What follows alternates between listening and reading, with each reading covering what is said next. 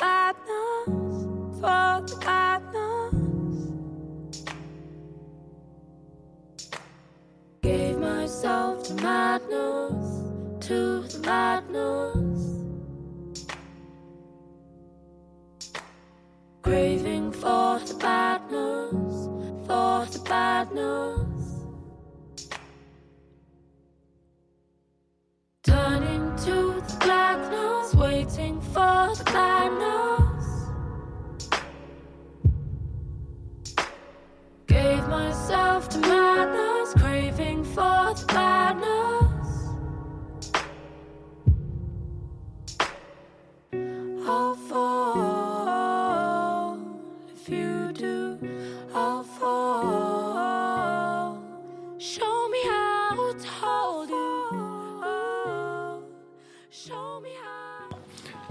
好，这里是回声海滩，我是大明。拓跋拓跋，我是梦龙，我是居里，这是我们 AMA 的第二期啊，一样好吧？这个事情已经铺垫了太久了，不能再铺垫了。我们直接接进来第一条问题，一样啊，还是先回答一条事先收集的问题，然后拓跋今天会负责收集群里的问题，拓跋会再接一条群里的问题进来。那如果如果拓跋这边暂时没有接进来的话，我们就再说一条事先收集的。第一条第一条，还是来自于万花香唯爱茉莉。我上一次把人家名字读错了，读成万花香唯爱牡蛎。他问了个什么问题呢？他说很喜欢阿九的声音，大家平时生活里的风格和播客里一样吗？谁的反差很大？问号。这个问题呢，我建议梦龙来回答。呃、我来回答一小部分，好吧？大部分话其他也可以补充一下。我个人觉得，其实绝大多数的我们的啊、主播的话，都跟生活当中差不多，不会有太大的区别。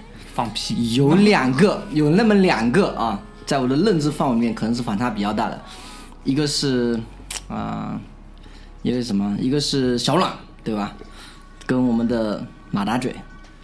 马大嘴的话，这个是一个是在主播上面的时候可能是死不正经，在每次录音的时候呢，老是 嘴炮乱放，但现实当中啊，实际上是什么事情都不敢干。这个比如说去越南啊，我说了很久的去越南采个风，结果都没事情发生的。然后小阮的话，你看他在这个播音的时候呢，这个一本正经，但私下里面啊，这个可以体会一下啊。你这个就基本上把人家定性了，这个很严重啊！就是一般就是那个中央台报那个什么什么革命老同志去世了，就是最后可以放在八宝山里的，都会给他定个姓，对吧？什么久忠实经的无产阶级战士，久经考验的共产党人，基本上就定性就定下来。你这个基本上就给人家定性了，好吧？跟棺材板按死掉了就。差也差不多嗯、其他的话，我觉得其实都还蛮相似的。葛大爷啊，大明啊，你说阿九那个声音啊，他平时也就这么笑，所以我们也都习惯了。如果你在觉得节目当中笑的比较好的话，你可以多听几下，因为他生活当中也是这么笑的。差不多，对吧？是你的精致猪猪女孩，好吧？这个问题 OK 吧？如果 OK，我们就过了。有人要补充啊？没有，没有。好，拓跋接第一条进来吧。非常遗憾啊，这个第一条还没有。第一条其实问了，好像被你被被那个群里什么葛大爷啦、小阮啦一怼给怼回去了，人家已经收回了一则消息，很僵很僵。那没办法了，我们只能接第二条进来，好吧？第二条是来自于呃苏以，呃这个是读苏以啊，苏以苏以。然后第一个这个怎么念？I Easy easy and Zooey，好的，当代社会不婚族或者丁克人群占比继续上升。其实这个问题上一期也提到了啊，就同龄人，然后括号一九八零到一九九二对不婚的看法，这个区间呢确实都把我们划进去了，所以可能我们是你的同龄人，对吧？这个看法是怎么样的？这个我们让居里来回答一下吧。社会分析人士。我们这边都结婚了，除了拓跋，这张桌子上除了拓跋，拓跋和阿九，嗯他们也不是不想，你怎么知道我？我觉得是吧？就是在我们这这个圈子里面，就是这个不婚的问题不是很明显，就是基本上就半推半就的就，对吧？上了贼船了。就是我不知道你这个这个趋势是从哪里来的，这个呃采样的这个范围是不是在我们这个呃生活的圈子大概的这个阶层里面？那如果说真的是这个趋势呃上涨的话，那恭喜你，你有可能生活在一个比较呃发达的文明的社会，因为这个这个经济发展到一定程度，尤其是这个大城市的发展，这个是最好的长效避孕药。对吧？基本上年轻人在这种大城市里面，由于工这个生活工作压力比较大，然后呢思想呢又比较先进，对吧？然后那个经济又相对比较独立，对吧？这个不结婚、不生小孩、专门乱搞的这个可能性是很大的。所以说，这个我觉得，呃，不是一个这个文化和观念的问题，而是这个经济发展的一个必然结果，这是没有办法的。就是以以前不是中国人老会说那个什么马尔萨斯陷什么？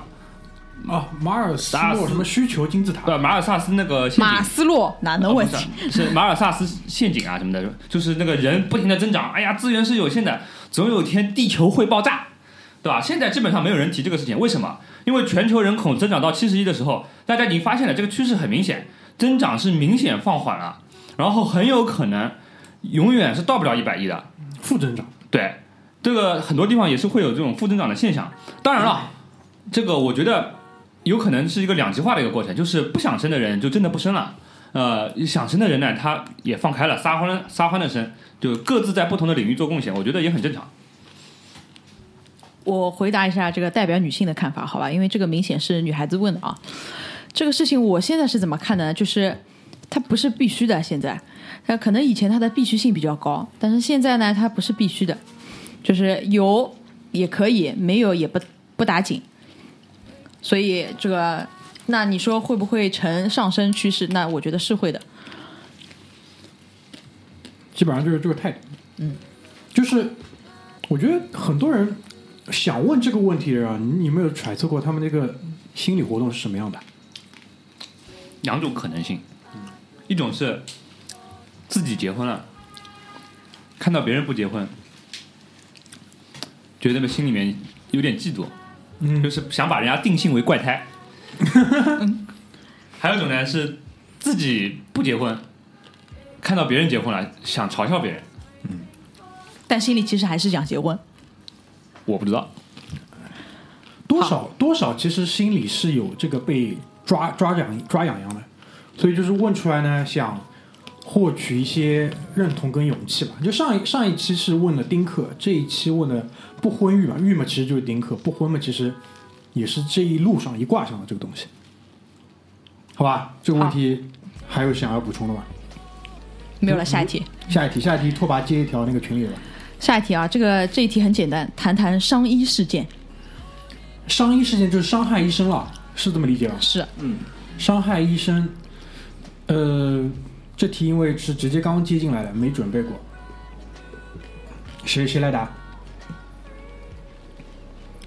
是医闹事件还是？医闹事件，医闹差不多伤医差不多点，差不多点。嗯。我们还没有参加过这种上医的事情。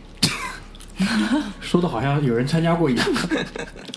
我们不是那个强强，我们以前说他是那种、强强说他是医闹，这个事情其实是有一个嗯那个那个嗯怎么讲，有一个起源的是什么呢？就有一次我手骨折了，然后他们带我去看医生，就是一群小伙伴先把我开车开到医院里，然后是强强带我一路上去挂号拍片，就对这个流程极其熟悉，然后我就实在忍不住了，因为我平时不太去医院，然后 强强就对这个流程的这个熟悉程度让我炸舌嘛，然后我就问他怎么回事，怎么这么懂？他说有时候没事情过来搞一搞医闹，当然我不知道是他是开玩笑还是干嘛，但结合他这个人平时的这种作风跟吃相呢，半信半疑，有这个可能性，就是让人觉得。嗯，就是对这个事情怎么看？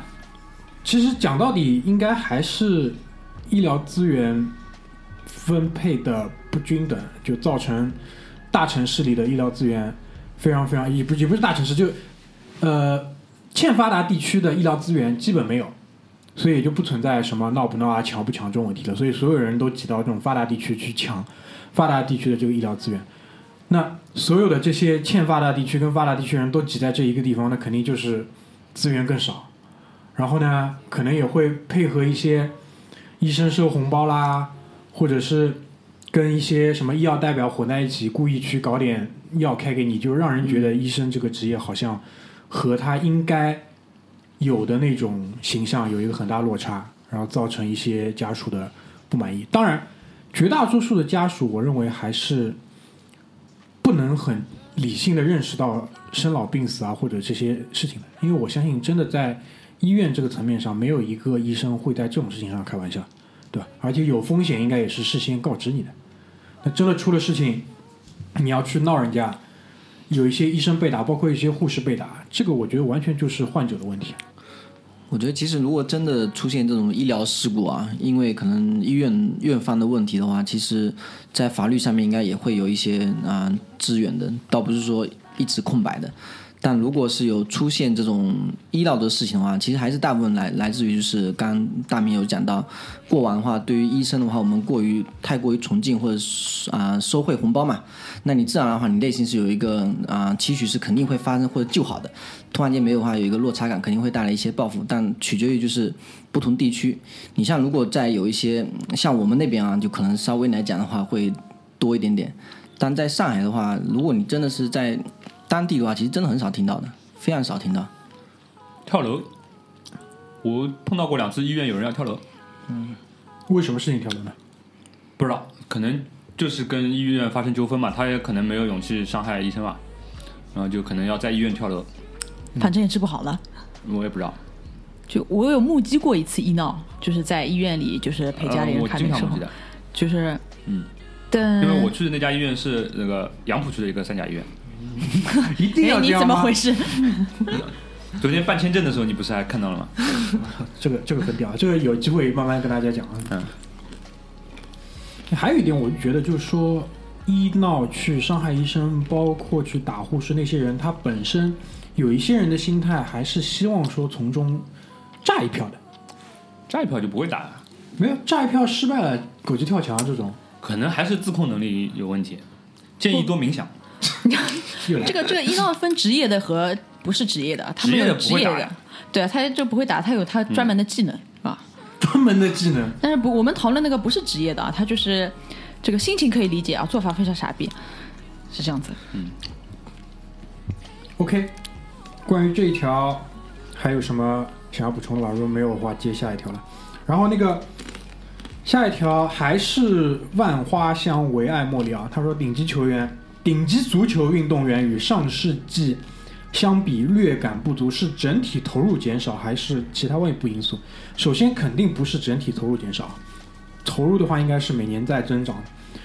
其他外部因素，因为首先要回到这个问题的上半句，就顶级球员与上世纪相比略感不足，这个不足我不是特别清楚，不足在哪里？但我的理解，可能你的意思是说个人魅力，还是说他的球技？如果是从个人魅力的这个角度上来讲的话，这个整体上来讲，现在你不要讲足球运动员了，连演员、歌手，我相信都是一样的感觉，对。那一些外部原因的话，这点我跟居里啊，还有我们平时踢球那个群里之前有过几次讨论。呃，我觉得可能还是说，跟这两年这个运动本身的发展趋势有一点关系，就更强调身体对抗跟人生理机能上的这个探索，在技术上可能探索比较少，所以让你的感觉可能那些比较花哨的技术或者说其他的。跟上世纪的那批球员来说略有不足。其实你从身材上来看还是比较明显的，就大家比如说比赛结束之后脱光了交换个球衣的时候，你有没有补充的？对，呃，我是这样觉得，就是呃，这是客观事物的发展的不同阶段。呃，从巴萨反正开始踢那个传控，tik tak 开始嘛，就是基本上基本上这个呃世界上踢顶顶级的俱乐部或者国家队踢球就只有两个路子了，就是除了这两个路子以外都没办法进入顶级行列，就是一个路子就是你能踢传控的你就踢传控，对吧？然后这个是已经被证明了是最有效能够掌握比赛主动获取胜利的一个方法。嗯，第二个就是你踢不了传控的，就你没有这个能力的，就是摆大巴。打方法，对，基本上这个呃已经被不断的验证过的是这个足球这项运动它的规则导致的这个两个最优解，所以说，那在这之前，那些所谓的呃顶级足球，就不是顶级足球，懂我意思吗？听得懂吗？就是在牛顿之前，你所有对物理的探索，那个不叫物理学，那个叫跳大神。对，然后在牛顿之后，按照他的三个物理定律去探索的物理世界，那个叫物理。所以说，所以说你所说的这个不足，并不是所谓的不足，而是没有原来那么多的花样，那么多的丰富。但这个不是那个这个运动怎么怎么说进入一个怎么说呃进入一个下坡走下坡路的一个表现，而是他进入了一一个新的阶段。呃，只是只能这样来解释。哎，在这个世界上有没有其他的跟这个情况很类似的？NBA 呀，然后就什么除了体育运动以外，嗯、音乐啊、就是你在巴赫之前，有可能你很多人他对古典音乐还有在某些小的领域里面的自己的探索，在巴赫之后，基本上各种调式、各种呃格律都已经被他能写的都写完了。你所有之后所有的创作都是在巴赫的范式以以那个里面进行在为局部的小创新，大家的整个框架已经搭搭建好了。好的。然后群里面现在有问题吗？如果没有的话，我再读一条。再再来一条，好，再来一条，来自于吴女士的提问啊：如何体面的告知自己的闺蜜，让她舒服的接受一个现实？冒号就是自己这次不愿意跟她一起去旅行。听明白什么意思了吧？就是说，既想拒绝人家，但是又想以一个比较不伤害对方的这个方式，然后让她很舒服的接受这样的现实，不会有任何的这种自己的愧疚感，跟让对方有这种可能尴尬的感觉吧，大概就这个意思。呃，这个问题又是我的啊。对，这个问题是故意提给你的，我觉得你就是很善很擅长处理这种局面。就是我已经非常礼貌的拒绝了好几次和你们一起 去旅行的邀约，对吧？倒也不是这个意思，就是 啊，那我觉得这两个问题其实可以一起回答。就是后面吴女士又提了个问题，就是如何优雅的退出中学群和大学同学群。嗯，首先，我觉得你如果先退群的话，可能你的闺蜜就已经少掉一半了，所以说这种困扰困扰就会减少发生的概率。其次呢，我觉得，嗯，吴女士提出这样的问题，若不是在生活上有些难言之隐的话，可能就是大概率的吴女士是一个非常呃要求上进的中老年人。对于他对于那些呃所谓的认识多少年的那种智逆什么着什么之交啊，对吧？莫逆之交对吧？对，呃已经产生了这种厌烦的情绪。嗯但是又顾及人家的面子。对的，所以说呢，我觉得呢，基本上可以有一条路是走得通的，就是呃，多增加自己和呃社会上其他高效能人士的接触的机会嗯，making some new friends。然后，当你觉得这帮所谓的闺蜜已经不再重要的时候呢，你就不不会去考虑这种拒绝是否礼貌了，就让他们滚蛋就可以了。就是关于这个退群这个事情啊，就我觉得群用就是用来退的啊，对吧？你要退就退嘛。对啊而，且现在的退群其实应该是不会告知群主的，所以你就是悄悄的消失了，应该也没人发现，对吧？这个我觉得还是比较好的。就微信考虑到了这个点，所以让人家可以悄然的退群，啊，就不用担心。或者或者暗地里面多举报一些群内的聊天内容。我也知道中老年人这种群里面，除了发一些这种呃软色情的东西，还会就是那种呃各种谣言，再加上一些政治冷笑话，对吧？举报起来还是很有那个说服力的 你打一个准，啊。然后就没有这个群了，也就不存在 退群的这个问题了，对？对，问题就是这样不。失不失为一种解决方案，嗯，很好。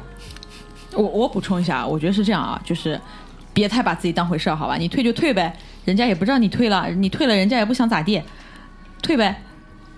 但我觉得可能跟我们情况不太一样的就是，如果那个群是一个呃高频率的聊天群，而且你可能一直会被艾特的情况下，你退了群，这个还是比较明显，像马大嘴不就退过好几次吗？是吧？小阮说的呀。哦，就是不帮他老婆买球鞋，然后退群。很好，这个马大嘴会听到吧？应该会，但是无所谓。好吧，下一条，下一条啊，我来念一下啊，来自群里的问题，Audrey，今天误按了一个通讯录，还发送了，很尴尬，怎么办？本想退出，应点击左边，却点了右边，就是不当心发送了一个什么东西给了人家呗，很尴尬，咋办呢？呃这个要看发的是什么东西啊，对吧？我觉得无所谓啊，就发发错了就发错了，这个就直接跟人家说一下就可以。假装自己被那个这个盗号了呀。如果你发发发了不该发的东西给了不该的人，马上再发一条朋友圈，刚刚被盗号，对吧？如有骗钱、骗色、什么骗财的，那不是我本人，做一个那个免责的声明。假使有小孩，就说小孩摁的。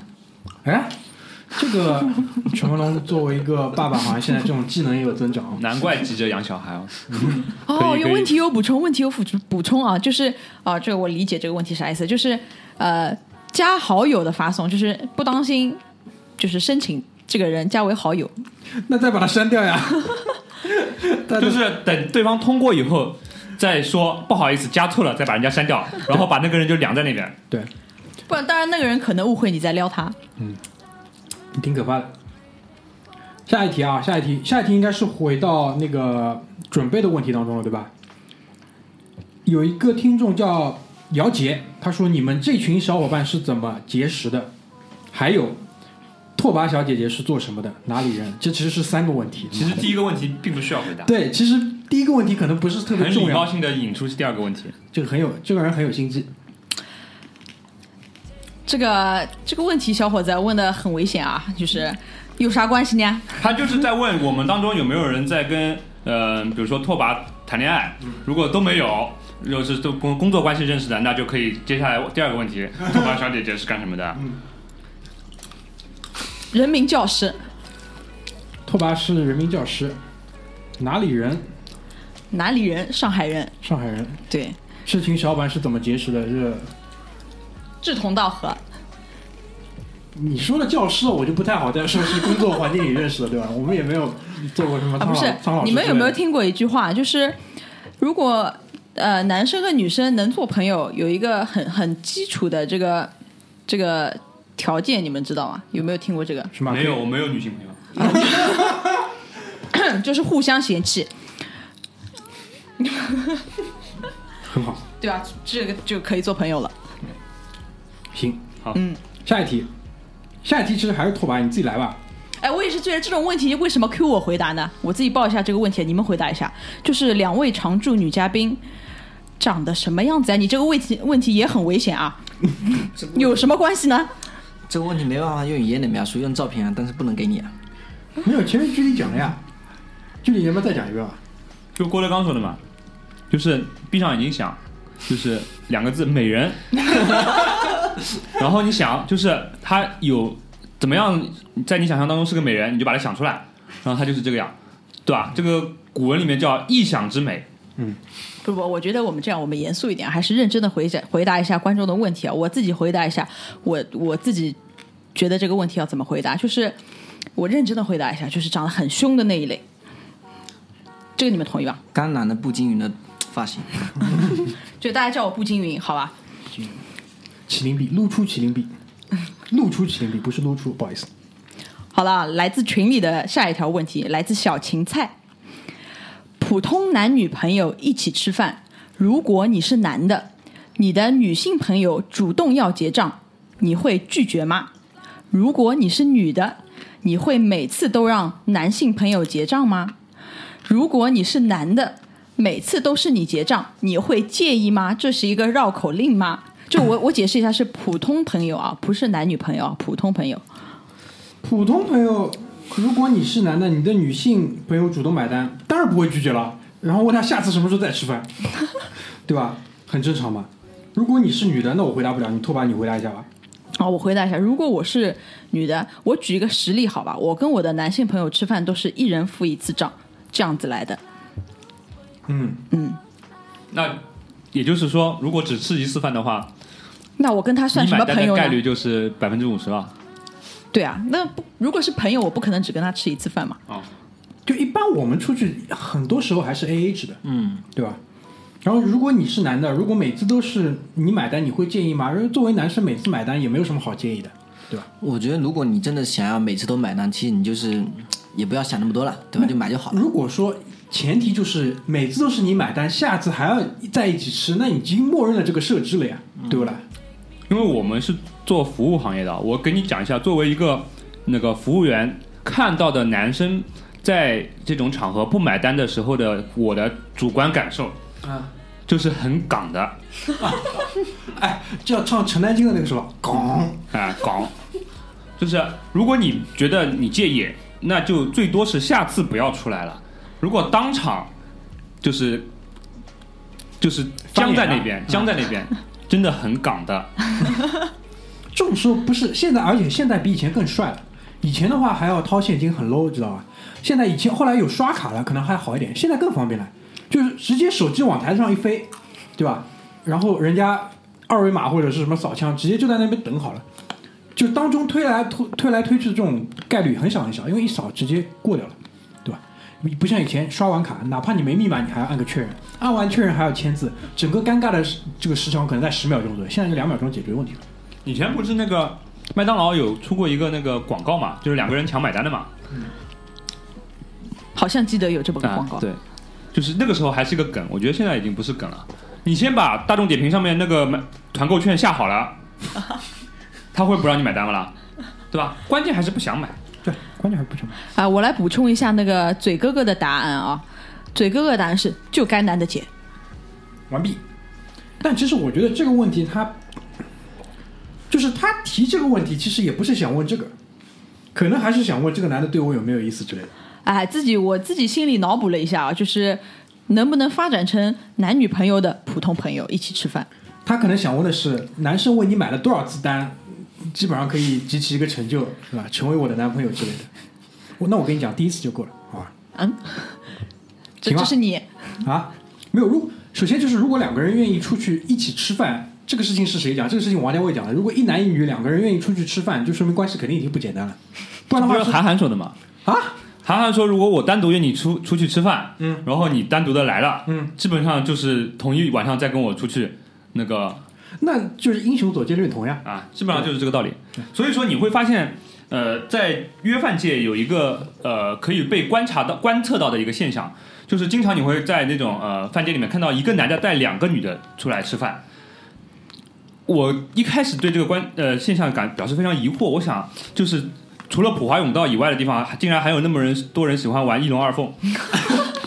但是呢，其实后来经过我多次的观测呢，我总结出来的一个道理是什么样的？就是男的想约呃，比如说某个女生出来吃饭，想约 A 吃饭，对 B 一起，呃，不是想约 A 吃饭，但是呢，A 既想蹭这顿饭，哦又不想跟他怎么样，那不就是强强说的这个事情吗？啊又又回到强强身上。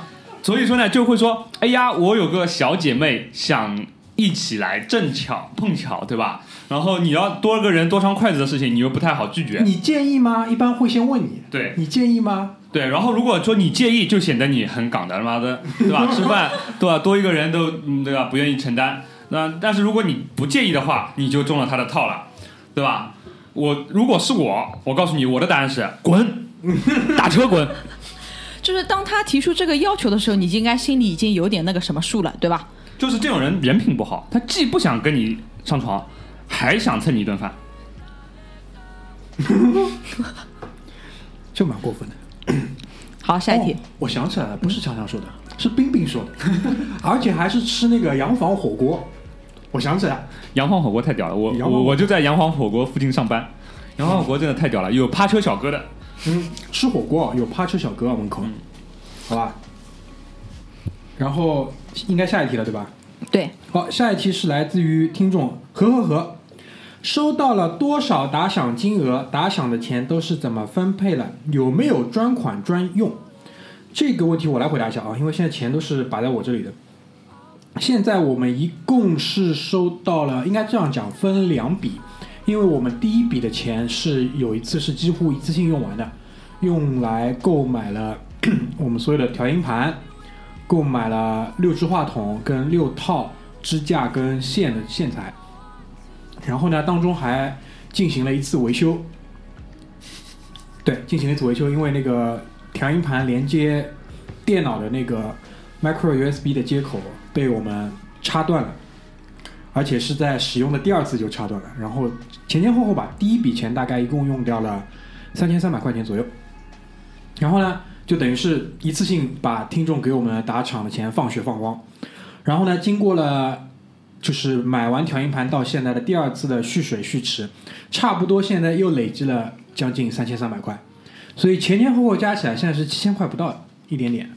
但后来呢，基本上这笔钱就没有再用过。我们后来给听众买的一些东西，一些小礼品，包括一些呃给你快递的费用，都是我们自己掏腰包在用，好吧？所以现在整体的一个打赏金额在七千不到。专款专用，我觉得是做到。然后目前剩下的这三千三也没怎么用。说实话，这个钱，嗯，可能在世界杯哦决赛结束以后对，就没有这笔钱了。说到这个事情，就是三千三里面我啊，那这样的话其实就是三千五，三千五里面我拿了两百块投资了那个套娃一号稳健型足彩基金，然后今天是七月十二号，就是世界杯还剩两场比赛的时候，套套娃一号这个稳健型足彩基金每股收益呢从二百现在变成了三百，好吧，大致上是这个情况，但是最后一场我们可能会梭哈，所以这两百块钱可能会没有，也可能会对吧？再变多，大致上就是这样一个情况，好吧，是一个财报，给大家一个财报。下一条，下一条。嗯，群里还没有，好，这个群里因为上一次太过于激烈，所以今天可能已经憋不出什么东西了，更多人就是在那里斗图，在那里凑热闹。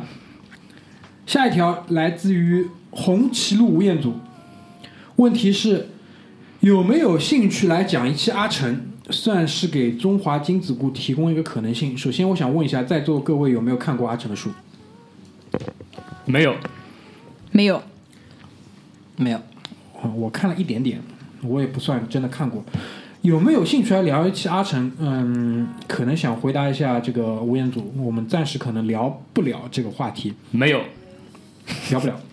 提供一个可能性，可能性没问题啊。就是这颗照照马勒的说法，就是这颗精子可能是活的，但我们是死的，好吧？但阿成本身这个书，其实我觉得读起来还是比较有意思。但是呢，会有会有一个感觉，就是说，他讲的很多道理不是你不懂，他把你点通了，但点通之后呢，就没有然后了。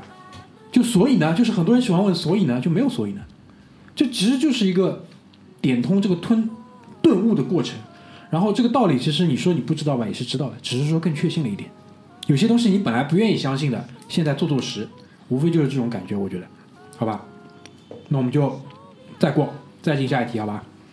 下一题，下一题是，呃，小组每个人的职业。其实这一题在上半期是讲过的啊，简单说一说是什么工种。因为觉得你们真的很牛逼，无死角。这个上一上一期我也讲了，就是人牛不牛逼跟做什么职业其实没有太大的关系，但可以简单说一说工种。拓跋讲了他是教师，我上一期也讲了我干嘛的。今天还剩两位，徐礼和梦龙，能不能简单介绍一下？我是营业员，嗯营业员，梦龙呢？客诉经理，客诉经理，啊，差不多吧。行。所以我不知道，就是我们的职业有没有让你们觉得很惊讶，或者是很什么？反正就是事实就是这样，好吧？然后再下一题，哎，正好我们先进首歌休息一下，先进首歌休息一下，顺便把群里的那个气氛再搞一搞，看看大家还有没有其他什么问题。因为正好现在节目三十五分钟左右。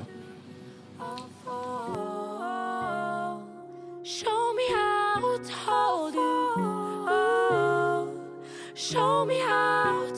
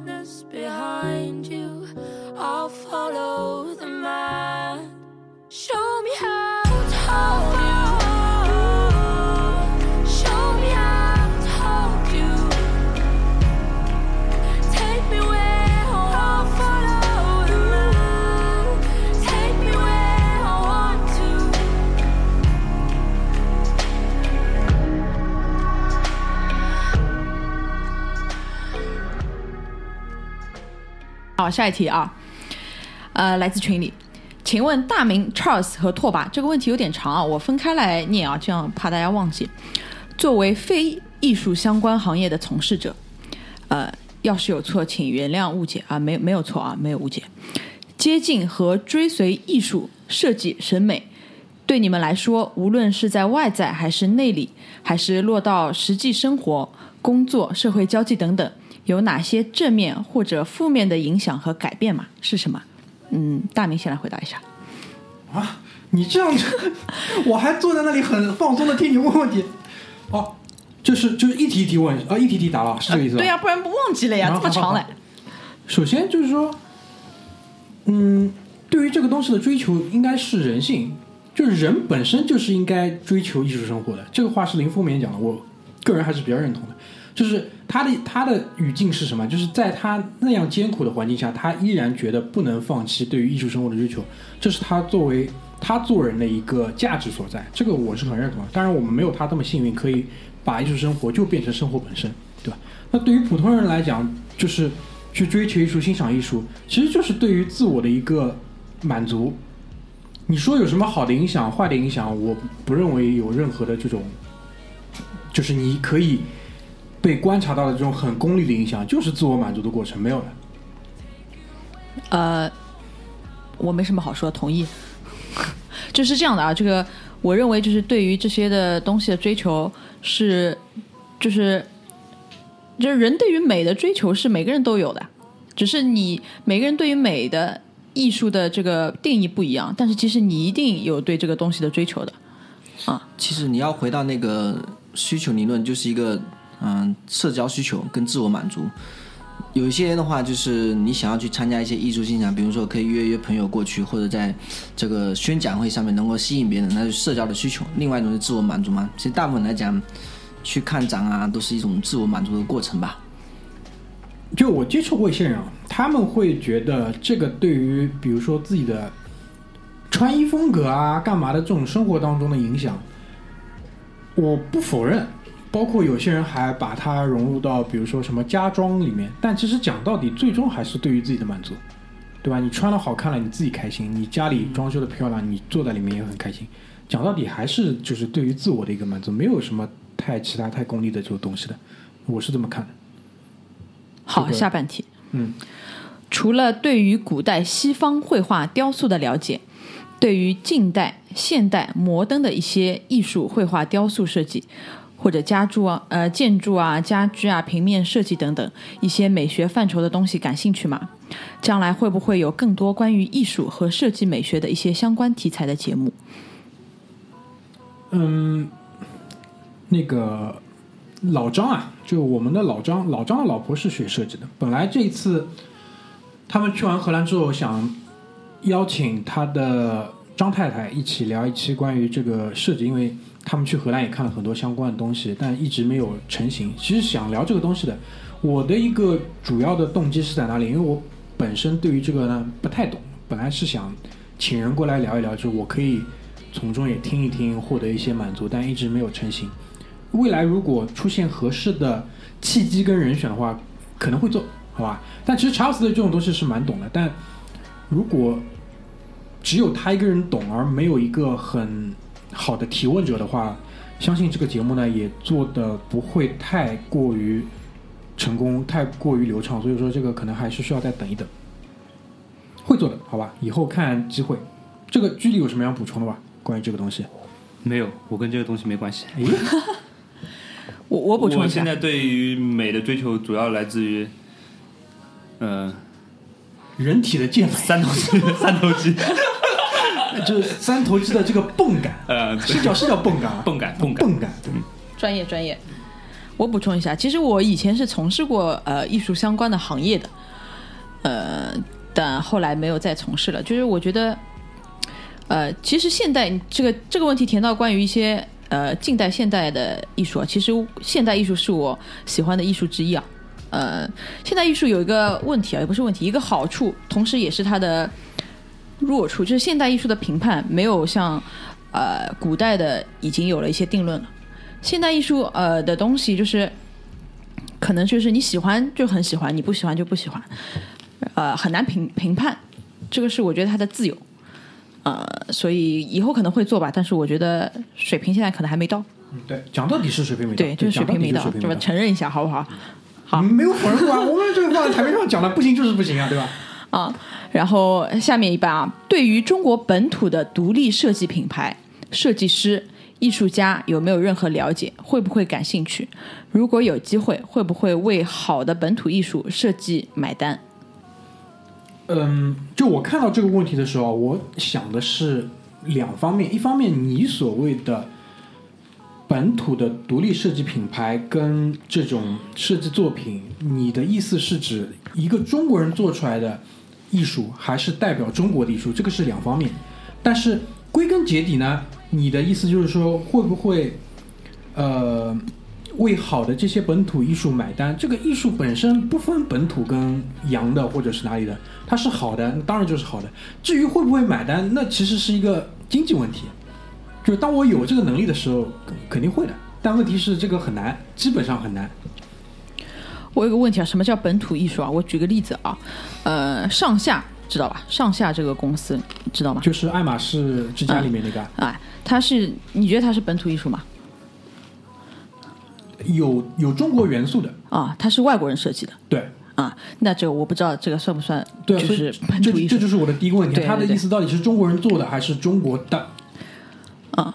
那它在带有比如说显著的中国的这个艺术特征的当然会，当然会啊只要是好的艺术。啊，我觉得也是，不这个不分国界，我觉得我喜欢的，就我会买单的。问题是没得急啊，前前提是要赚钱没得急哎，好，呃，哎，这个好像不算问题，但我也讲一下吧啊。嗯，对于大明在曾经节目中对于古西洋雕塑和现代雕塑所谓技艺失传的看法有些些不同的意见，但是因为不属于提问，所以期待日后有机会交流吧。我简单补充一下，嗯，就是我当时讲的应该是讲就是做雕塑的这个这个技技技巧本身的失传。然后呢，现代雕塑我我们不认为什么有什么失传不失传，但是我觉得你说的这个点应该是想说这些传统的技法或者什么，我觉得现在呢它不是失传，它只是变了个样子了。而且呢，现代人你要再去仿古做他们当时做的一模一样的雕塑，基本没有可能了。我的意思是这样的，就不知道大家理解一不一样。反正有机会的话，你可以在公众号上给我留言，我们有机会再探讨，好吧？再探讨探讨。好，以上的问题来自于听众方。方 下一题，好，然后下一题来一条那个事先收集的啊，这个听众叫咕噜圆润润，他的问题是：你们都是怎么样踏入婚姻的坑？这个有请居里来作答一下，还有梦龙，希望你可以补充一下，好吧？我没有觉得婚姻是坑啊，我的婚姻很美好。我们的婚姻都很美好，我们对主播主播界的这几这位啊，这个问题。不存在，就是伪命题，是吧？我们很反对这种提问的方式，就是给你套帽子。这个问题谁答了谁就倒霉了，好吧？然后这个在座还有一个已婚人士主动的把皮球踢给我们，但我觉得可能这个听众想要问一下，就是我们几位怎么步入婚姻的殿堂呢？是怎么怎么怎么怎么怎么样投入这种美好的生活的？充满了向往？我觉得这这是很正面的一个回答。就是首先一点啊，就是说，很多人很多人可能要通过结一次婚才能判断自己这个人到底适不适合结婚。这一点呢，代价是很大的。但是如果真的有必要，还是应该通过这样的方式去得出结论的。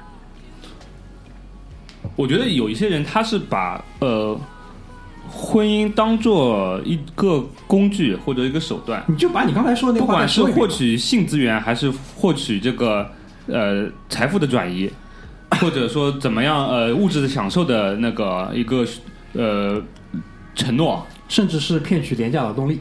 对的，这都有可能。在我觉得在深层次这个人类本性的这个层次里面，这都是可以被挖掘出来，并且付诸于实呃实际行动的。啊、如果你发现你是出于这些原因而选择婚姻的话，那么你也不能怪婚姻本身是让你失望的一样东西。呃，我我觉得婚姻的话，最主要的还是一个产权保护。对，就是你也不要怪有的那个妻子，她明知道就是丈夫外面有小三，但她就是不离婚。呃，这个其实这个才是婚姻的本质，不要把它想的过度的去把它浪漫化。踏踏实实过日子啊。最怕突空气突然安静。不，这个桌面上没有步入婚姻的，也没法回答这个问题。下一题，好吧？来自于明天你好，本人三十二岁，已婚无子，从事广告行业。近期愈发觉得现在做的工作排除收入后价值很低，未来只有太屌了。这个就是收入很高吧？我知道了，呃，收到了，好吧。未来只有掌握计算机、人工智能的人才才不会被社会淘汰。萌生了去美国读个计算机硕士，然后尝试申请计算机视觉方向博士的想法，总共耗时八年左右。各位主播觉得是否有必要跳出现在的舒适区？前面距离讲了呀，有必要的呀，对吧？你距离你自己讲吧。呃，我很赞同而且钦佩这位听众主动的跳出舒适区的这个方式。但是呢，有时候呃，跳出舒适区和呃逃避现实很容易被混淆，因为如果你现在的生活让你感觉非常煎熬的话，有可能你现在就不在舒适区。所以说呢，这个呃。怎么掌握人工智能和计算机科学这个东西，才能掌握未来不会被那个什么呃人工智能所淘汰，对吧？你的工作不会被它取代，这个都是扯淡，对吧？你要想要终掌握终极命题的话，你应该去研究量子物理，对吧？天体力学，我觉得这种工种才是不会被淘汰的。研究宇宙最基本的定理，对吧？除此以外，都是有可能被淘汰的。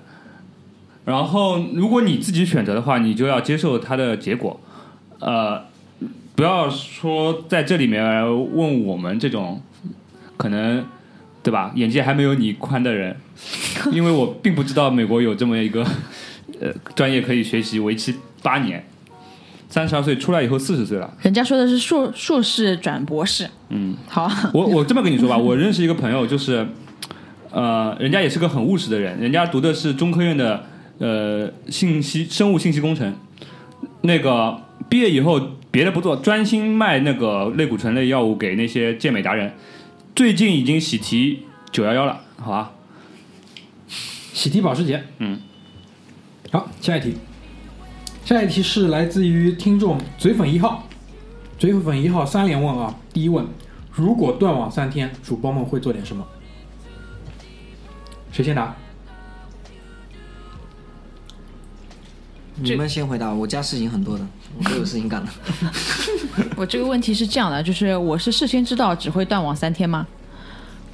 假设是吧？假设是吧，我躺三天啊，好不容易有机会可以，就是躺三天了，你看，这个问这个答案好像有点丧。如果如果前提是知道断网三天的话，那还好一点，那还好一点，就是其实有很多很多事情可以做，对吧？如果是不知道的情况下，这个可能就比较讨厌了。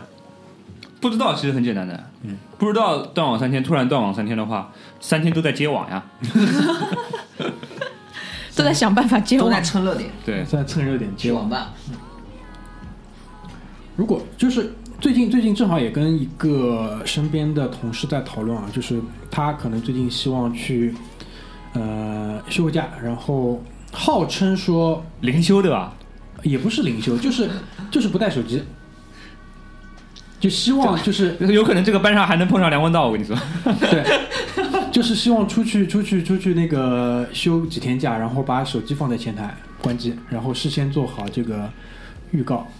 哎，我跟你说，这个都是伪命题，嗯，你你真正能锻炼自己的是在这个生活环境当中可以去远离手机，对吧？然后通过这种方式来远离手机的，其实都是伪命题。嗯，要要求真高，要求真高。那这个建议你每天冥想一下。就是你把你那个冥想 A P P 拿出来给大家。你是不是拿？回扣的？我们这个产业就跟冥想相关的呀。对昨天我已经在他的这个安利下下载了这个 A P P，嗯，挺吓人的。就按照他这个语音提示一步步做，基本上就跟这个什么这个催眠催眠的这种功效差不多的。然后我定睛一看，它里面这个有一个冥想的功能，就是提升睡眠质量的。后来我就觉得可能还是有关系，好吧？如果真的断网三天的话，其实我觉得看看书应该很快的，应该很快就会过去的。三天很快的，一眨眼的事情三天应。该就是很快的会过去。好，下一个问题啊，嗯，各位主播在现在这个年纪还想提升自己哪方面，或者说正在做的方面？问题来自让我教你画正方形吧。谁先答？梦龙，嗯，我马兰嘴在群里面已经说要提升他的身材，嗯，他已经付诸于努力了，一天啊不是一个星期上五天班，他只要是上班的日子都会去健身，因为他是在上班时间健身的。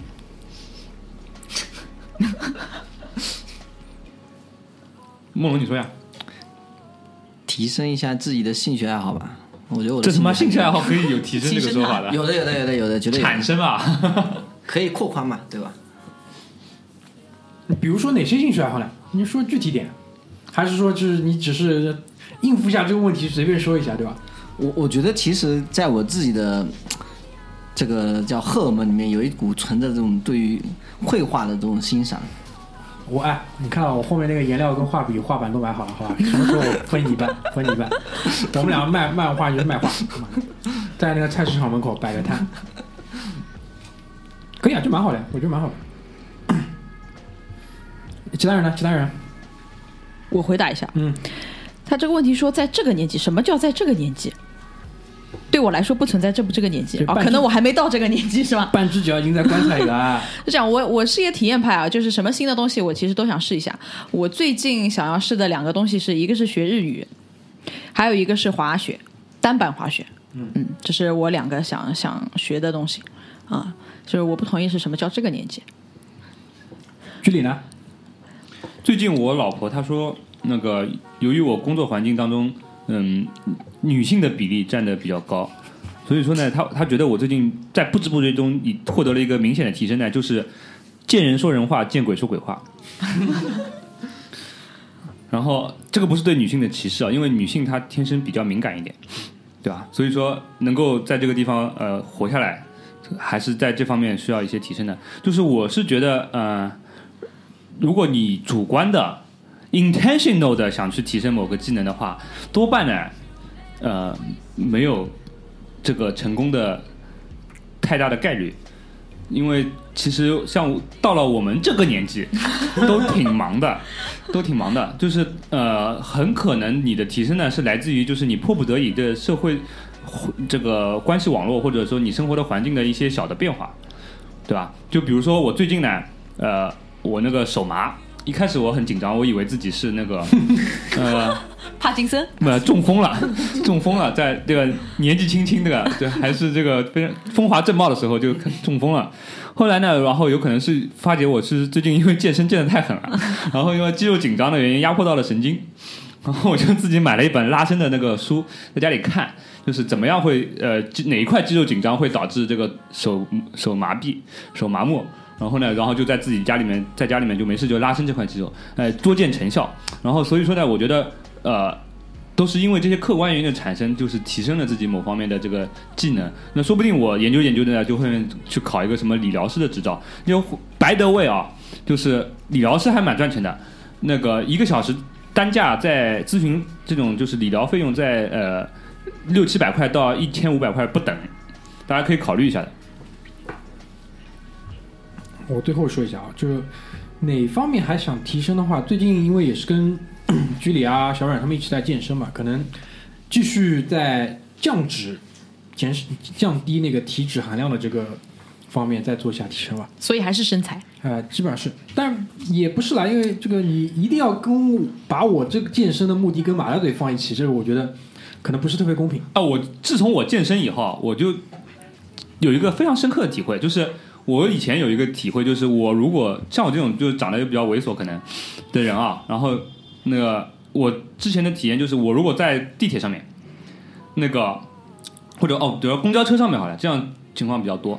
然后就是公交上面有两个空位子，一个在我旁边，一个在另外一个地方。如果有一个这个和我差不多年龄的女性上车以后，她必定是坐另外一个空位子的。就不会是坐在我旁边的。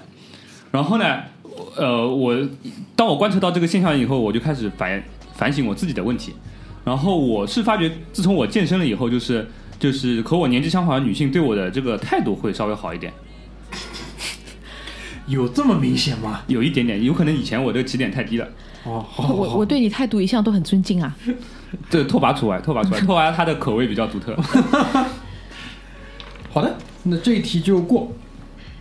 好下一题应该是群里的吗？还是什么？群里的群里的下一题啊，下一题这个是顺着前面我们问的那个问题啊，是来自于呃呃仙人掌同学，顺着这个跳出舒适圈或提升自己的分方向啊，问各位主播对体制内工作有什么看法？去留有建议吗？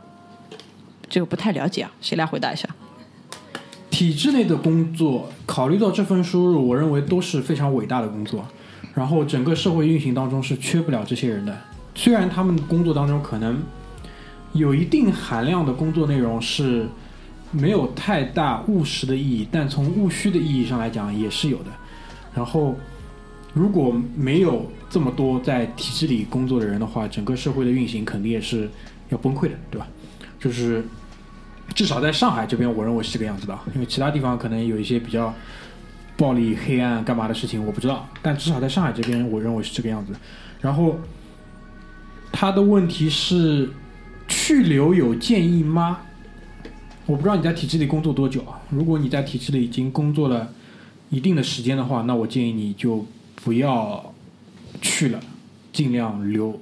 当然，这最终最终其实还是取决于你自己想要怎么样的一个生活跟工作的方式吧。因为现在说实话，留在体制内工作跟以前可以获取的，对于你自己生活品质提升的这种实际意义东西越来越少。以前至少还是有套房的，可以给你分套房，现在应该已经没有这种东西了吧？现在除了可能，现在还交金吗？应该现在依然不交金对吧？金交的，没有，我的意思就是说他不用自己出钱交，只是直接帮你一起交掉的那个，不用交，不用交。还是一样的对吧？嗯。那对吧？就最终最终还是就是看你自己想要的是一个怎么样的生活。就是很多人可能对于在体制里工作的人有很多的这种曲解跟误解，但事实上，按照他们每年，这、不是他们几年加薪的这个比例，跟我们自己每年加薪的这个比例幅度来说，这些人可以继续在体制里每天可能工作时间还比我们久，我认为还是很值得尊敬的，就是我自己的一个看法。没有补充了吧？没没待过。我补充一下，嗯，就是因为我工作的那个地方虽然不是在体制内，但是离体制内工作的一个怎么盛况的一个是卖家呀，不是不是不是，就是怎么说，就是正正好是今年的一个景现象级的一个景象，离得很近。就是我工作的地方的对面呢是呃中华呃呃中国共产党一大会址，就是每天早上呃不管今天是刮风下雨还是三十八度四十度，就是早上大概七八点就开始有人就要排队排队入场，然后基本上呃全国的体制内工作的这个人呢，基本上都要轮一遍。然后其实我觉得呢，他们也是蛮辛苦的。有的从呃，我上一次碰到是什么铁路的，呃，然后什么路段，什么河北那边路段那个人，他们这个单位组织千里迢迢跑上海来来参观一大会址，然后呢，大热天的跑到我们这里来呢，就上海话叫补补空调，降降暑，也挺不容易的，差点还把钱包丢我这里了。然后我觉得，对于个人来说，呃，就是说从外界来看呢，我觉得不应该对他们有任何歧视或者说什么的呃偏见，呃，但是从对于个人来说呢，我觉得呃能走就早点走，对自己好，对，你说的应该是一大会址里这些人对吧？有一些人工作还真的还是挺有意义的，就就对整个社会来讲，我觉得，就是他他们来参加参观一大会址的人，啊嗯，就被迫来参观一大会址他。工作本身是有意义的，但是呢，就是对个人来说，这个回报呢不是成正比的。我说了呀，这几年加一次工资，加完之后，这个这个这个钱，说实话，你放到很多人其实不知道，对他可能对外部世界不太了解，我们很多外部世界人对于他们拿多少也不知道，啊，也不知道，大家。很这个数字是很可怕的，触目惊心的。我跟你讲，就是我老婆是这样的，她是三年前从一个国企跳槽出来的，然后她那个跳槽出来以后，他的工资比现在比原来在国企里面翻了大概三倍不到，然后他们原来的那些同事的工资和原来他跳槽刚出来的时候几乎没有怎么变过，对啊，对啊，然后他就是。这可他们出来的时候都不谈钱的，然后他们在说什么啊？今年年终奖发多少嘛？什么？我老婆都不说话的，就是不能说的。这个说了以后，朋友都没法当了。而且你老婆的那个公司跟一般的体制内的这种公司还不一样，对还算因为它是是这个盈利性很强的，好吗？对的对的，真的是就是纯做行政，或者是我再说直接点，做扶贫啊，做干嘛那些工作，还是烧钱的。你那个工资还是赚钱的，嗯，对吧？这个还还有很大不一样。这个所以很多人他在从事这种很基础的工作是很值得令人尊敬的，就不是所有的体制里的工作都像新闻联播一样的，什么一个小会计黑了两两百多万，什么乱七八糟，这种都是很少很少的。很少。更绝大多数人都是踏踏实实，每天工作可能十个小时以上，在在为在为就是可能跟他没有关系的一些人在那边努力，就就还是还是有很多很崇高的人，不然的话，我就这么讲，没有这些人的这些很踏实的工作，这个国家在最近的这几十年不可能是这样的发展的，好吧？他们还是做了很大牺牲的。做了很大的牺牲，就是如果没有这些人的话，我们的我们这个国家的发展速度应该是跟东南亚差不多的，好吧？嗯。OK 啊，这条但当兵不要去当啊，当兵不要去当。好，下一条，下一条应该是回到这个追粉一号，追粉一号，追粉一号的第二问，某期节目讲了春梦，有没有什么难忘的噩梦可以分享一下？这问题就问的很奇怪。某期节目讲了春梦，诶，话锋一转，有没有什么难忘的噩梦可以分享一下？居里前面的解读就是你们一般就没有噩梦嘛，那就不如再讲一个春梦，是这个意思吧？有什么噩梦啊？陈梦，你噩梦应该特别多啊，你来讲。主要是因为我性热辛辣，对吧？然后家里可能也是摆了很多东西，所以比较容易导致这种现实当中所接受信息到了梦，就是到了梦境里面的话，它就会产生出来的。这个确实是有过的，而且还比较恐怖的。每我反正我印象最深刻就是千万不要跟自己家里任何人吵架，吵架吵了那个晚上我的梦可能就是一个噩梦。哦、就有有没有这种比较就是写实的梦境可以分享一下？这个有点吓人啊，这这个你说嘛，反正我们对你什么尺度也不是不知道，对吧？比如说有一天啊，就是我小的时候啊，我大概估计差不多可能在啊七八岁的时候，然后就我可能不是自己也不是很乖，然后我妈就开始打我，打我可能顶了两嘴。到了晚上睡觉的时候，我就发现我妈来掐我，然后自己掐了半个可能快快没气的那种感觉了。有很多，所以我自己秉承在于家和万事兴。有可能你妈真的在掐你。应该不会，应该不会。其他人呢？其他人分享一下吧。呃，我还是比较相信科学的。我觉得噩梦还是来源于你没休息好嘛，对吧？但我从小到大，我记忆最深的一个噩梦，我记现在还记得，是嗯。呃，我我我以前的外婆家里面啊，他们家住的是那种啊，就是老式的石库门啊，呃，走上去是这种木的楼梯，然后那个我的梦就是我有一天从外婆家出来，再走那个楼梯，一直一直走，一直一直走，走不到外面，就是一直绕着那个旋转的木楼梯一直在走我，操，这挺可怕的。就是你走不出去啊，就是嗯，这个是我唯一记得的，就是梦嘛，很快就忘，这是我唯一到现在还记得的最恶的噩梦。这个只有我在我发烧的时候，就我人可能已经 四十度左右，三十九、四十度的时候，我会陷入是永无止境的在一个路上面路口不断的就循环的。嗯，就是走不出去嘛，对的，醒也醒不过来嘛。而且似乎放大幻小，跟这种变化空间是很像的。居里呢？最近那个比较累，不太做梦。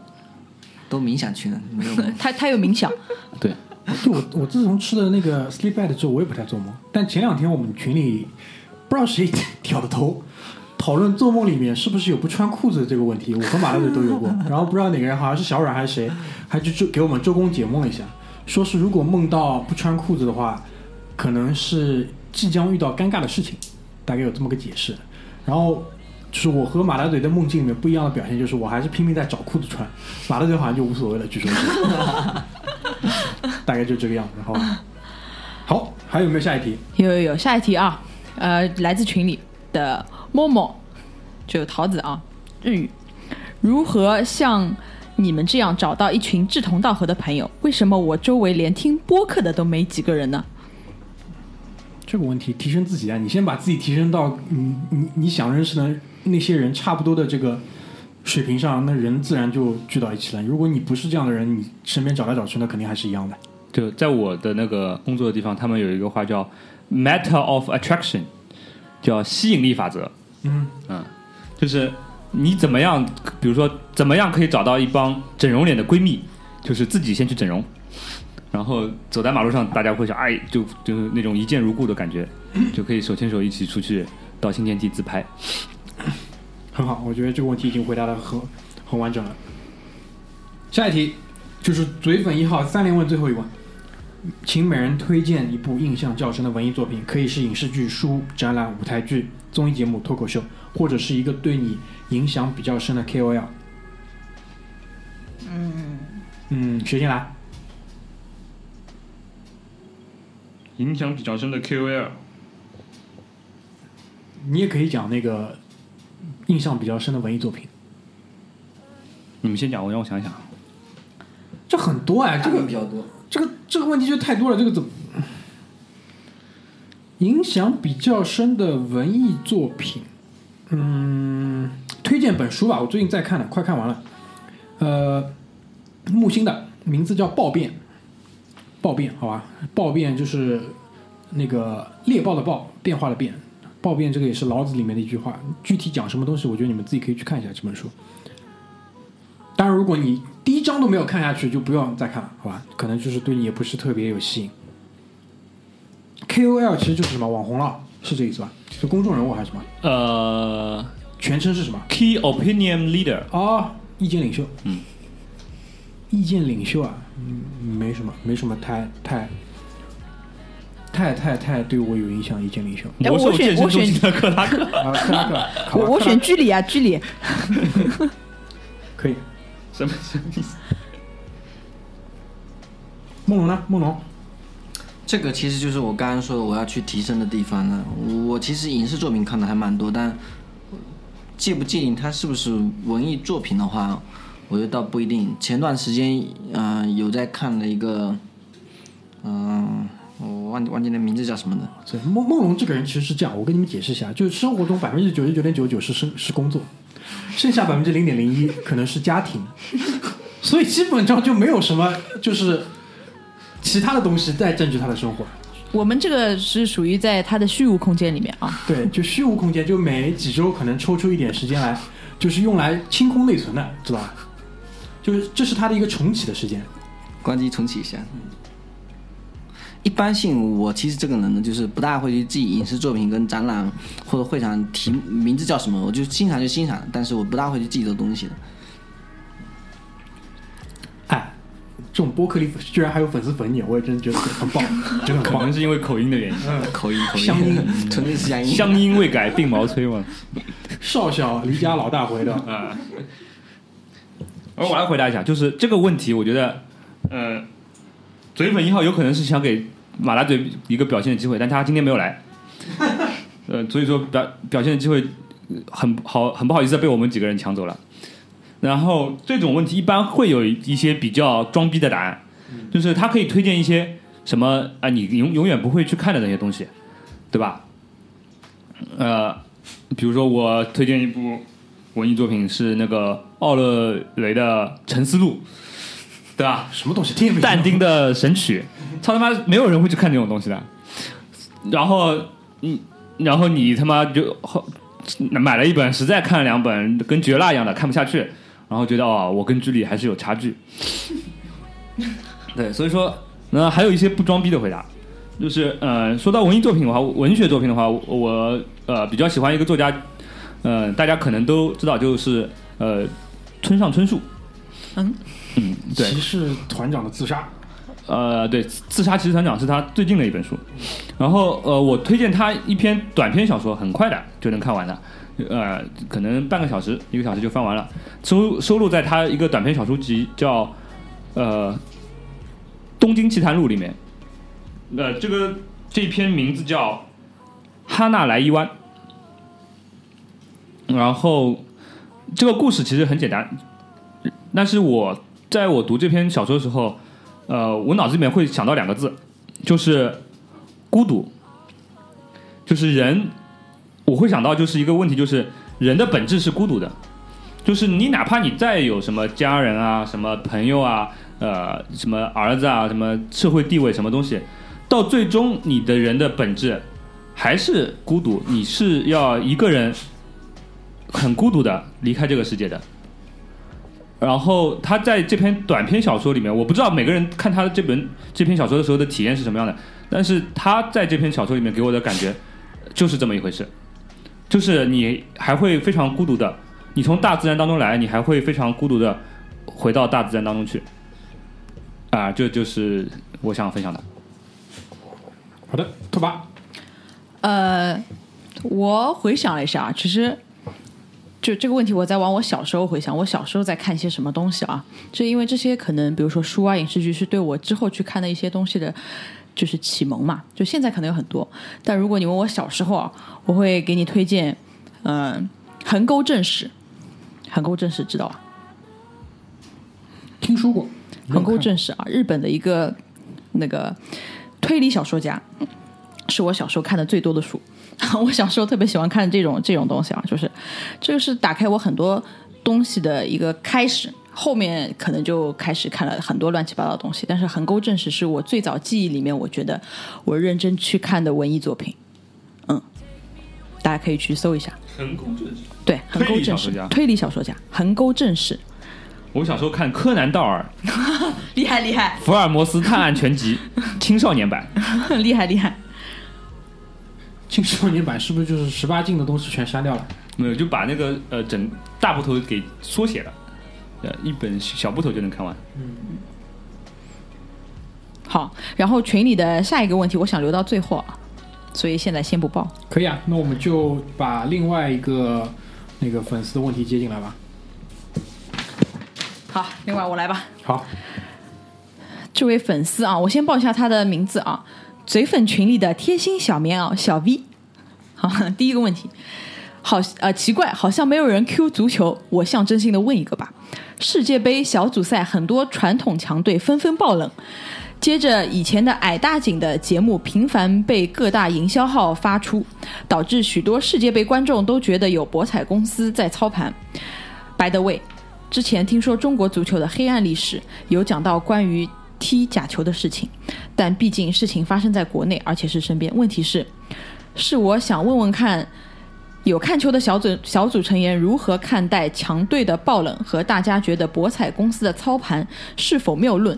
还有就是想问问各位小组成员，这届世界杯的主队是是意思是你支持的主队是什么？是吧？嗯哎，对的，来看球的回答一下。你具体回答吧。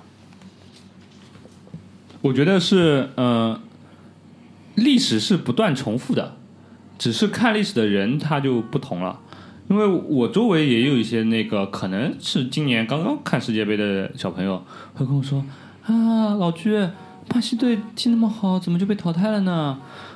然后，然后然后阿根廷好可怜哦，那梅西踢那么好，那小组赛推完第那个什么十六强就被淘汰了呢？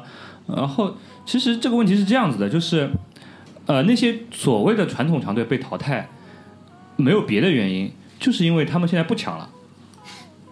就不存在传统强队这个说法，你对的？对的，就是历史是呃发不停发展而流变的。应该这么讲，就是世界杯夺冠球队、夺冠国家队，嗯，这个这个表述可能更准确一点。对对对，上届冠军，哎，比如说德国上届冠军，他这届你嗯强啊？不强啊，对吧？对，就是历史是发展的。然后每一次当历史的发展出乎某一些人的意料的时候呢，他们都会站出来发表各种各样的这种呃阴谋论也好啊，惊叹也好啊。但是呢，作为像我们这种老字当头的这种老字辈的人呢，就是有对吧，老居、老孔对吧？对，就是对于这些问题呢，因为我们已经看了他重演过很多遍了，就是我们也知道不需要去跟别人多去解释这个东西。等他们多看几届世界杯了以后呢，这个事情就自然而然的就明白了。然后到那个时候呢，又会有新的一批人再去聊这些东西。就就就是具体讲这句话嘛，历史是重复的呀。对，不要在这些事情上浪费过多的时间，对吧？有最近我都把朋友圈已经关掉了，嗯，这种东西没必要看，嗯，就享受足球，做一个快乐球迷。但是关于这个今年的世界杯啊，这个我稍微多说一句，我们可能会有两期节目来回顾，从两个不一样的角度。第一个角度呢是下个礼拜我居里还有小冉三个人会录一期关于我们这一次那个套娃一号稳健型足彩的这个整个操盘的这个过程，可能就像那个什么伯克希尔哈撒韦的年度股东大会一样的，对吧？对吧？哎，查理芒格和他妈巴菲特两个人坐在那边，然后开始他妈视频直播的。对，跟大家复盘一下，就是一路上是怎么过来的。所以说，当这个周末整个世界杯大幕落定的时候，我们下个礼拜也可以做这期节目，当然是从一个足彩的一个角度去讲。当然，讲到足彩这个角度，其实就会讲到球赛嘛，多少会带到一点。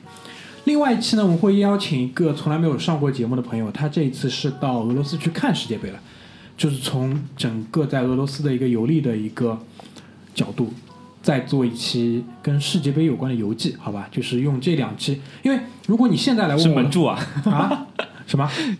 门柱。就是这届世界杯，我不知道具体怎么看，我个人觉得还是比上一届要精彩的。我啊，我觉得呃，这一届世界杯就是有很多不可控的东西，不可控的因素。那个觉得大家大家失误都挺多的，嗯，对，没有一些绝对的这种强势的球队。对，我就觉得就是因为有这些不确定的东西变量在增大，所以在我的角度上看来，它是一届至少在我看来比上一届好看的世界杯，就观赏性来上来讲是这样。所以说，可能更多的问题我们就在这两期的节目里面再来跟大家细聊，好吧？然后他的问题下半段所谓什么主队，呃，就是没有主队，就在我来看是这一届没有主队。我组队是法国队，嗯，对我家里面用的是华帝热水器。啊，说明一切了啊，已经。行吧，下一条。下一条来自群里啊，这个问题比较快，打探一下各主播的作息时间，都几点睡啊？几点睡？我现在基本上一点以前肯定要睡了，那我回答一下，我基本上一点以后睡吧。一点以后睡。嗯，起来的话，要么就六点半，然后要么差不多十点吧，两个时间段。稳健型，我看工作，看工作。看工作就是有时候不睡，对吧？我我是呃一点呃十二点到两点之间，就偶尔超过一点，但超过一点以后也扛不住。对，那个起来的话就很随机，看我睡眠质量。因为有的时候没睡好的话，可能想多睡一会儿。因为呃有一个睡眠理论就是叫睡睡眠周期。嗯，对，就是人的睡觉是有睡眠周期的，基本上呃，一个一周的话，你要睡满，比如说三十多个睡眠周期的话，你不不管你每单次睡觉睡多长时间，其实对你来说都是健康的。嗯，所以说我不太会有固定的就是睡眠的时长，然后有机会的时候就抓紧睡，呃，没机会一天睡三四个小时，第二天坚持工作也是可以的。OK，那我们接下一条进来。毕竟节目的初始是由旅行开始的，所以我再象征性的问一个关于旅行的问题吧。想问问大家接下来可能的旅行计划啊，这个可以回答你。这个问题还是来自于那个嘴粉群里的贴心小编啊，小 V。接下来旅行计划在八月底，呃，我梦龙、马大嘴，可能还有居里夫妇，然后我们会去一次首尔，差不多四五天。原因就是，反正我是因为要消年假，因为年假不用掉的话会过期嘛，就会浪费掉，所以说还是想找个地方出去玩一下。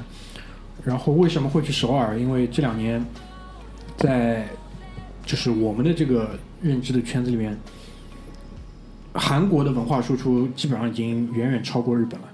然后呢，也知道一些关于首尔的事情吧，就听闻那边其实也是非常有魅力、高度发达、亚洲魔力之都，巴拉巴拉，就所所有几乎这种城市都会被冠以这样的一个名号嘛。所以就想去说，很短的一个时间，也不会花太多钱去看一看，大概就是这个样子。快进快出。对，快进快出。呃，去过的人表示不要期望太高，好吧啊？没有期望很高，因为什么马大队想去看三八线这种，我我现在就摆明了讲，我是不会跟他一起去。马大队是有革命情怀的，他可能是想搞点博点出位什么的，对吧？然后让我们给他拍点照片，然后回来又抠了图以后做成表情，对吧？我我反正那个首尔如果有呃那种就是高价的话，我是不会出首尔的内环的。嗯，呃，我这个态度我已经表明了，对吧？在内环里面已经不觉得怎么样了，再出了内环，我估计已经很狼藉了。很狼藉了。嗯，好，下一条，下一条群里有个问题，我觉得这问题太难了啊，但是我先报一下啊，聊聊李宗盛吧。李宗盛啊怎么聊啊？就是蛮好的呀，对吧？我先讲一下，我蛮喜欢李宗盛的，的但怎么聊我也不知道怎么聊。李宗盛蛮好的呀，就李宗盛就是，哎，就就很典型的一个过来人呀。就有些过来人喝了酒，拉着你拍你大腿，跟你讲的有些事情，李宗盛用歌唱出来了，对吧？而且都是，而且他从来不掩饰自己是一个凡人的这种情绪，我觉得蛮好的呀，对吧？很接地气，对没有啦，你们有吗？还有吗？我去年去台湾的时候，就是看到李宗盛在台湾还有那种卖吉他的那种音乐作坊一样的那种商业的，呃，怎么说设施在台湾台北，就是在那种李宗盛啊，对，就理吉他，然后他在他在国内有一个就是卖小提琴的，是他自己亲手做的，谁知道啊？呃，是是他自己做的累死了呀，这么多那么啊、多。就是他最近就是啊、也不是最近啦，近几年对他一直做琴，就是在做琴，对，嗯就是，然后我看到这个东西呢，我就想哦，就这个、呃应该不是光靠版税在活着，然后反正现在这种版税应该也很低的，然后还能做点生意的话，应该活得还可以，也不急着出来他妈的把那种已经江郎才尽的那种乱七八糟的作品再拿出来卖，就是说还算体面，也不做综艺，你看，对，哎也不做也不综艺做评委，哎，呃，评委做了吧，我不敢保证啊，评委好像做吧，但至少没有很恶心人。嗯，哎，王杰现在还出来了，王杰好像想出来也不太有人要他出来。我好像有印象当中，好像他在某个节目出现过一次。但不是反正我最不想看到是什么呢？谭咏麟。谭咏麟就没有变，只是谭咏麟变老了，就是，嗯，就以前也是这个样子。左邻右邻，对，很恶心，很恶心。那有曾志伟恶心吗？呃，曾志伟他是一个戏剧的那个啊形象嘛，就是他特型演员，对吧？好好好，不要再说了。好，这个话题到此为止。好的，好，下一题啊，是不是最后一个问题了？呃，对，最后一个问题，呃，就是准备好的最后一个问题啊。哦，就是群里群里还有。有一个最后的问题啊好，的好的，先自报一下家门，就是还是刚刚那位啊，小 V，我是嘴粉群贴心小棉袄担当，必须要 Q 一下我们集十二个群友拥于一身的吴彦嘴同志。然后身边一个比较好的朋友刚好暑假要去越南，说要带手信给我，想听听过来人吴彦嘴同志带手信的一些建议。呃，吴彦嘴你好，想问问你越南有什么比较好的手信？敢说越南绿帽我退群。因为他今天放鸽子没来，我问了他一下，好吧，还是对你负责。他说就是带点那个越南咖啡，可能会比较好一点，好吧？滴漏咖啡啊，猫屎咖啡啊，都可以的啊。那个带咖啡有很多，机场有很多，都可以随便买，不用着急在市群里面买。OK，然后群里的最后一个问题、啊，是不是真的最后一个？真的最后一个了，没有了，是吧？机会已经结束了啊！嘴粉三号怎么又是嘴粉？来自嘴粉三号啊，亮嘴今天为什么没来？亮嘴今天为什么没来啊？据说是陪老婆，就老婆要他陪他去办个什么事情，一开始说不去了，他说来，后来又说又要去了，所以他就没来，好吧？大概就是这个样子。